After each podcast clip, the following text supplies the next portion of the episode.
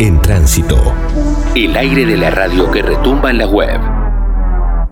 Trajimos a quien sabe de política para que nos explique cómo se está reconfigurando el país a partir de estos cambios en el gobierno. Facundo Acuña, ¿cómo le va?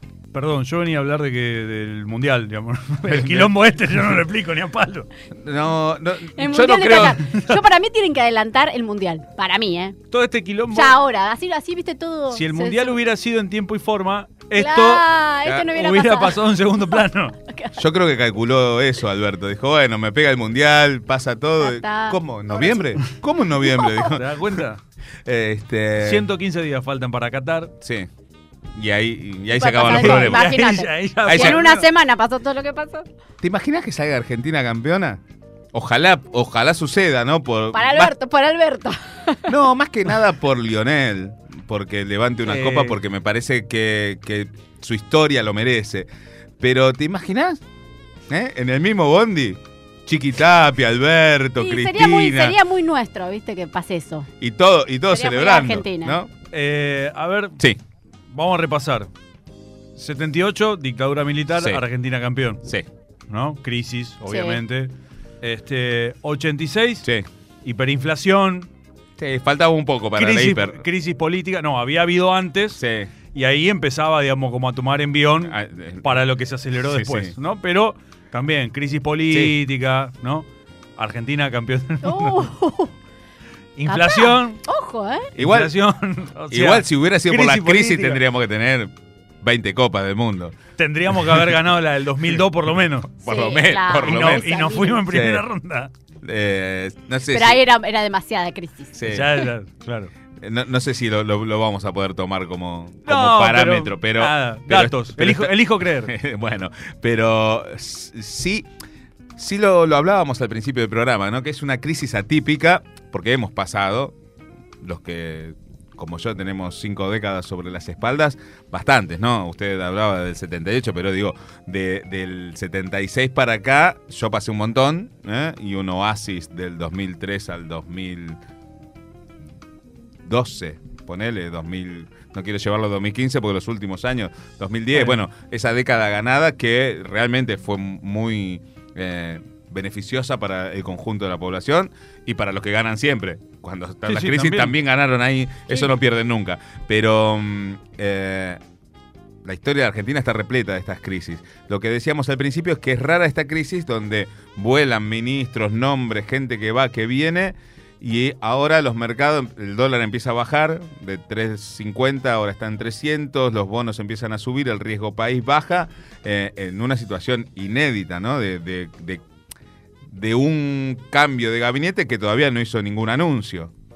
Eh, primero y principal, por ahí nos tenemos que. te- tendríamos que volver temporalmente al comienzo del mes de julio. Que este mes, digamos, que se está terminando, con la salida de Guzmán eh, y con la designación de Batakis. En ese interín, mientras salía Guzmán y en el interín entre que después confirmaban a Batakis, esto que ayer Alberto le aceptó a Sergio Massa, lo tenía en el escritorio en aquel momento. En aquel momento, a, principios de este mes, se había reunido con Sergio Massa en Olivos. Eh, Sergio Massa le había, dicho, bueno, yo me hago cargo de economía, pero lo que quiero es producción, lo que, lo que quiero es eh, agricultura, ¿no? Digamos, quiero... Y Alberto dijo, no, voy para otro lado. ¿Cuáles son los posibles argumentos por los cuales eh, le dijo que no en aquel momento y después tendríamos que ver por qué sí ahora?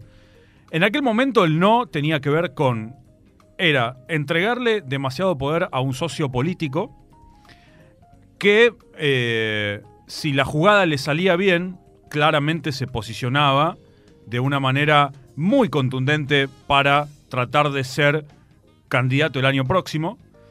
Eh, y además, también incluso le erosionaba el poder de decisión al eh, propio eh, jefe de Estado. ¿Por qué? Porque tenía un ministro que acaparaba un montón de carteras muy importantes, además de las carteras que ya estaban distribuidas entre los demás socios de la coalición. Se intentó y se jugó por Batakis. Se jugó por Batakis a propuesta propia, o sea, del propio Alberto Fernández, pero que encontró en la voz de Cristina Fernández diciendo, bueno, ok, vamos por ahí. Lo cierto es que desde que asumió Batakis, casi que eh, estas últimas tres semanas fueron un constante erosionar a la, ministra, a la nueva ministra, que tuvo que reunirse hace pocos días eh, con los representantes del, del Fondo Monetario, pero además se aceleró la corrida cambiaria, que ya venía, eh, hubo una operación constante y sonante con los bonos. Eh, y obviamente también hubo una situación muy compleja con el campo que sigue sentado arriba de, este, de las hojas, de las silobolsas, ¿no? Entonces, me parece que todo ese cóctel, eh, la apuesta que se intentó con el nombramiento de Batakis de tratar de mantener cierta armonía rápidamente, digamos, se terminó me desdibujando. Me, Uno par- también, me voy a- parece le que... hago un paréntesis ahí a Facundo Acuña, que nos está intentando explicar un poco la, la actualidad política. Estos 24 días de Batakis no fueron tan improductivos, digo, porque me parece que algo de las reuniones que tuvo con el Fondo Monetario Internacional, con el BID y con algunos inversores en su viaje a Washington, digo, también tienen que ver con este movimiento de mercados y no solo con el nombramiento de Sí, masa, ¿no? Hay que ver si todo lo que charló Batakis ahora sigue en pie. Bueno, Eso- pero lo- eso- lo- eso me los pa- 200 palos el, el, el BID se los dio, digamos. Es un vuelto, la verdad. Para, un- el- para bueno. la, para la economía argentina es un vuelto. Es un vuelto para cualquier economía, pero en esta situación donde mm, faltan dólares para llegar a, a Sí. fin de mes, era un respiro, digo. Sí, con lo cual ahí me parece que en el medio también había señales eh, disonantes del propio gobierno, que Alberto dice, basta de especuladores, no va a haber un dólar para la exportación. Tres horas después, el Banco Central anuncia que habrá un dólar eh, para la exportación de granos, con lo cual seguía habiendo eh, una disociación entre lo que mencionaba el presidente y las medidas que se terminaban tomando. ¿Qué pasó en la última semana? La última semana los gobernadores, la Liga de los Gobernadores, que son los gobernadores peronistas, comenzaron a reunirse y a plantearle de una manera un poco más álgida eh, al presidente de, che, hay que cambiar eh, esta situación, no puede ser que se, vos digas una cosa y después se termine anunciando otra. Hay que dar. eh, hay, tiene que haber muchos más cambios en el gabinete. Cuando se había eh, dado el- la salida de Guzmán, ¿te acordás que habíamos mencionado en esa oportunidad que los cambios en el gabinete no estaban cerrados, que probablemente iba a haber algunos más, porque la discusión sobre los ministros no se terminó de cerrar nunca desde la salida de Guzmán hasta acá. Siempre se terminaron discutiendo algunos lugares y lo que terminó sucediendo es que, bueno, eh, no se terminaba saldando esa discusión. Si la llegada de Massa con el agrupamiento de todas estas carteras que tiene ahora, desarrollo productivo, economía y agricultura, termina saldando la discusión de los ministros, es realmente un misterio. Este, sobre si efectivamente después no habrá cambios en algún otro lado. Pero sí me parece que Sergio Massa se movió muy hábilmente Mm. eh, no solamente apalancado por los gobernadores, sino también porque en este, en el transcurso de estos veintipico de días que este, llevaba nombrada Batakis, tuvo muchísimas reuniones con Cristina Fernández, con las que también fue acercando posiciones para este nombramiento. Este nombramiento también vuelve a ser eh, con el aval de Cristina Fernández, porque me parece que si ella hubiera dicho, me parece que no, quizás no se daba ahora Mm. y la rosca hubiera seguido, pero quizás no se daba en este momento. Y le pregunto por otro actor, la Cámpora, digamos, que está como silenciada. En, en, digo, Máximo Kirchner, El Cuervo, que fueron, digamos, como eh, las puntas de lanza eh, antes de la renuncia de Guzmán, ¿no? Digamos, como después del acuerdo con el fondo, con la renuncia de Máximo a la presidencia del bloque de la Cámara de Diputados del oficialismo y las expresiones del Cuervo Larroque después, eh, antes de hablar de la lapicera y todo eso, eh, me parece que comenzaron a generar el caldo de cultivo de esta crisis dentro del oficialismo que parecería que empieza a encaminarse hacia una reestructuración, ¿no?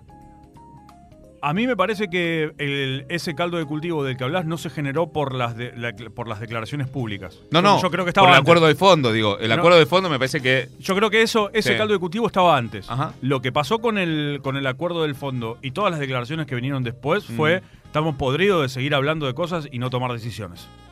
Me parece que lo que hizo fue, es, bueno, no me das bola cada vez que nos juntamos. Bueno, entonces yo te lo expongo así, en cualquier lado, y te lo voy a decir hasta que me des pelota. Me parece, que ahí también el, el juego de la cámpora va a ser en el, en el Congreso, me parece. El martes se va a elegir el sucesor de Massa o la sucesora. Están sonando varios nombres. este, y me parece que ahí en ese ámbito también. Cecilia Moró, ¿no? Con más Cecilia fuerza. Moró es una de las que Sí. sí, suena. Y sí me, sí me, me parece eh, algo que no es posible de ninguna manera para ninguna fuerza política es gobernar sin costo. Vos no podés gobernar si no tenés costo. Si vos decís, yo, yo soy eh, socio de esta coalición y no tomo decisiones, tenés o dos posibilidades. O te la bancás donde estás y tratás de hacer fuerza para acceder a la toma de decisiones o te vas. Pero no podés estar en un lugar sin decir, ah, bueno, yo esta decisión no la tomé. Bueno, pero sos socio, Claro, sos parte. de- fundador incluso de ese acuerdo político. Gobernar sin costo político no existe en ningún lugar del mundo. Eh, entonces, me parece que sí será clave, de- de- pero de hecho es un poco la, la postura que viene teniendo la cámpora, porque a Batakis, de Batakis no dijeron nada hasta acá. Este, que, paréntesis, lo... Si tomamos el caso de Batakis, Sí. si vemos que estaba laburando muy bien con Guado de Pedro, sin ser una camporista, porque la verdad es que no lo era. eh, No, no, venía del riñón de Scioli, ¿no? Sí, y este venía laburando muy bien con Guado de Pedro, teniendo contactos, digamos, con todas las provincias. La verdad que estaba muy cómoda y lo que dicen en el Ministerio del Interior es que estaba muy en sintonía con el ministro. La sacan de ahí, la nombran ministra y a los 20 días le pegan un shot y la mandan a otro lado. Digo, si hay, si hay un eh, ejemplo de destrato, me parece que es ese. Eh, A no ser, yo porque elijo creer como, como usted con el Mundial, que le hayan dicho, mira Silvina, te vas a tener que comer un garrón de 20 días hasta que armemos todo este quilombo. Mm, yo No. esa no la veo. Yo elijo creer, digo, creer, me gustaría que hubiese sido así. Por cómo se maneja este gobierno, creo que no. Pero me, me hubiera gustado que fuese así. Yo esa no la veo, digo, me, me parece que si hubiera sido un ministro o ministra de transición, ponele, me parece que la transición tendría que haber durado muy poco y se tendría que haber plasmado en esos términos.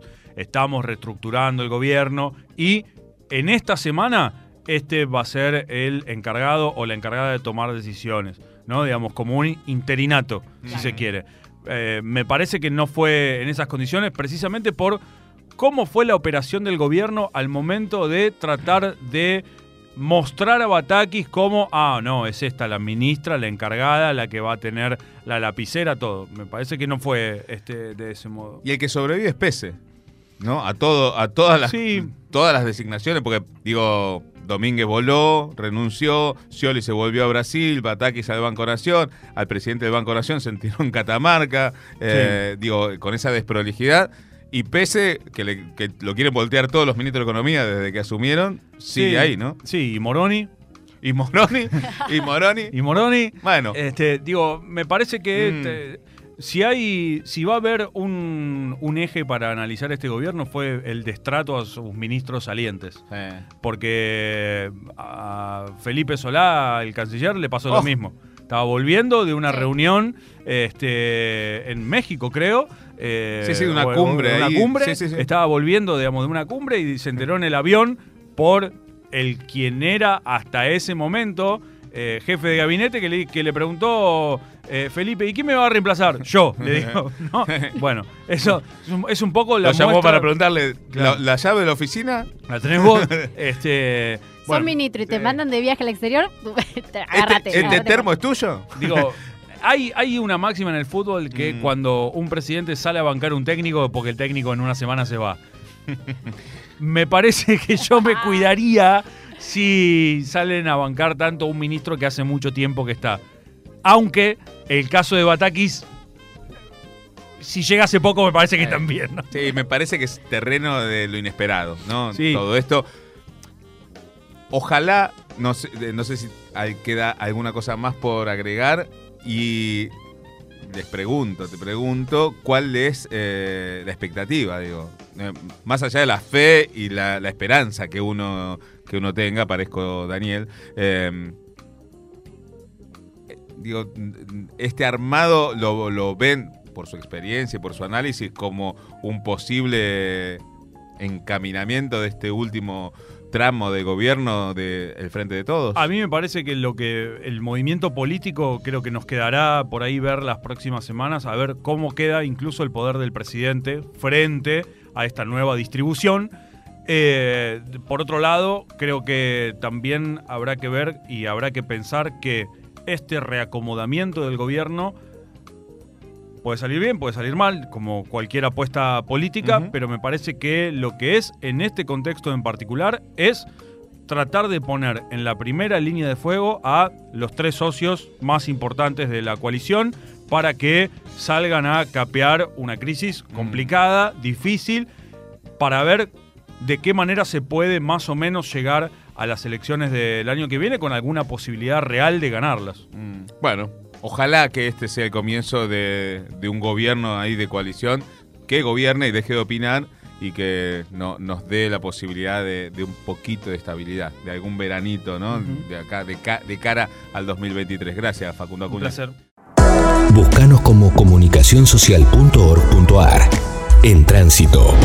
Comunicación cooperativa.